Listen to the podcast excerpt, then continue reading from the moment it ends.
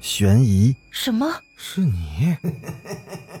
灵异，那个人他居然是飘过来的，他根本就没有腿。奇闻，三天后，警方找到了这辆三七五路公交车。惊悚，别过来！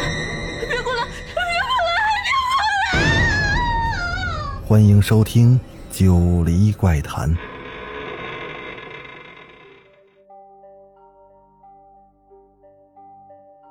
Hello，各位听友，大家晚上好，欢迎继续收听《九黎怪谈》。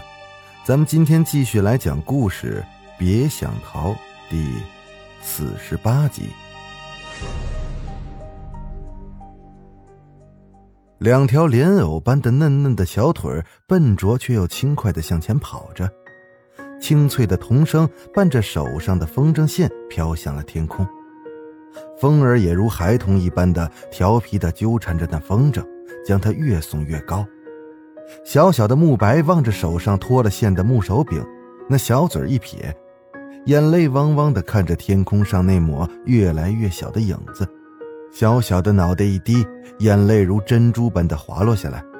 他吸了下鼻子，抬起胳膊把眼泪擦去，看着路边摇曳的狗尾巴草，一手就抓上了一把，迈着小短腿迎风跑了起来，惊飞了路边啄食的一群小鸟。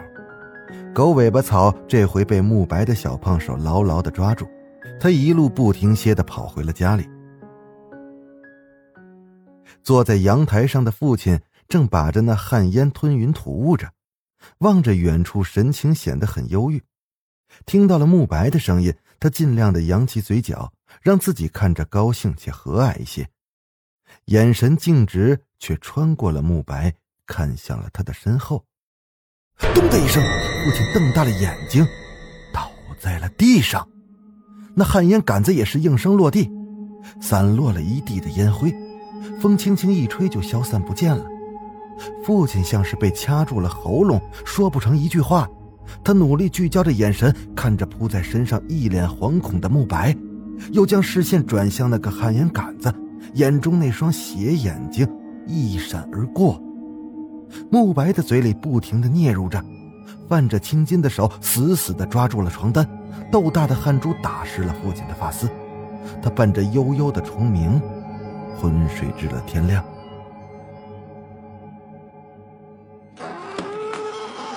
苏大娘推开房门，看着慕白还算安然的睡姿，心里也是放心了不少。可想到一个好好的小伙子就这么毫无生机的躺在了床上。他还是禁不住的叹了一口气。阿然那里也不知道怎么样了，今天可是最后第二天了。老婆子，老婆子，阿然回来了。苏大娘的身子立马挺直了，刚推开门，她就看到了裴然已经越过了老头子，走到了前头。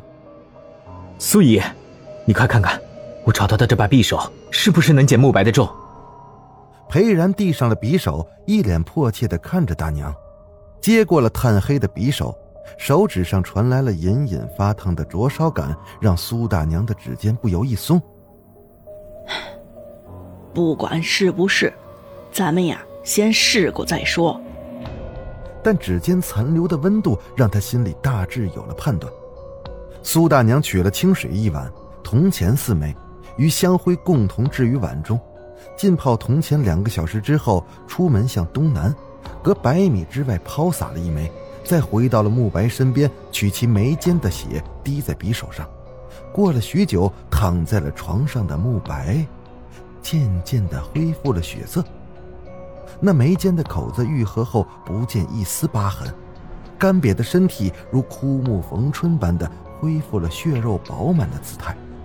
此时，那匕首上的名字。也已经消失不见了。上弦月高挂在夜空中，悠悠的银光斜斜的照在这片荒地上，那凄凉的风声低语着，好似吟唱着一首古老的歌谣，为这里的沉眠逝者感动而哭泣。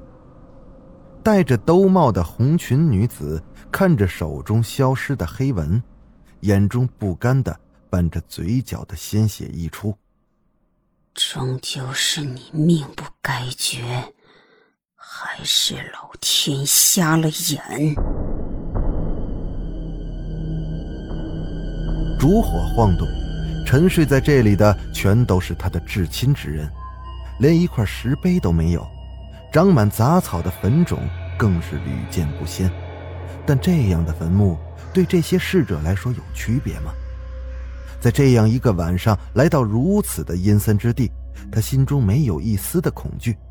也许是因为多年的痛苦磨练了他的胆量，也许是这里埋葬着的都是他的至亲，甚至他有种回家的感觉。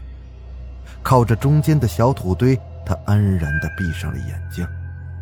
烛火晃动间，他仿佛回到了闺中在镜前梳妆那般的少女怀春的样子。廷威，你怎么知道我会从这里出来？围墙上露出了一张青春烂漫的笑脸，突然见得心上人的喜悦，让他没能抓牢，两只胳膊就跟划船似的晃呀晃呀，最后还是在墙沿上稳住了。我要跳下来了，你得接住我呀！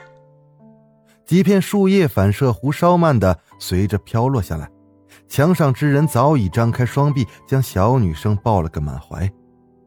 呵呵，调皮，今天幸好有我在。董廷威帮黄潇兰整理好了翻折起来的裙角。快走快走，今天有好看的电影要放映，去晚了可没好位子了。小女生如同挣脱牢笼的飞鸟一样，一飞冲天就冲了出去，走到了街上。她回头召唤时，那少年从光影交错的林荫迈步走来，站在霞光之下，眼里荡漾着的柔光，温润如一枚暖玉。兰兰，别急，还有时间呢。好了，今天的故事咱们就讲到这儿。别想逃这个系列就快要结束了，那么前因后果到底是怎么回事儿请您别着急，咱们听我继续往后说。我是主播九黎香柳，咱们下集再见。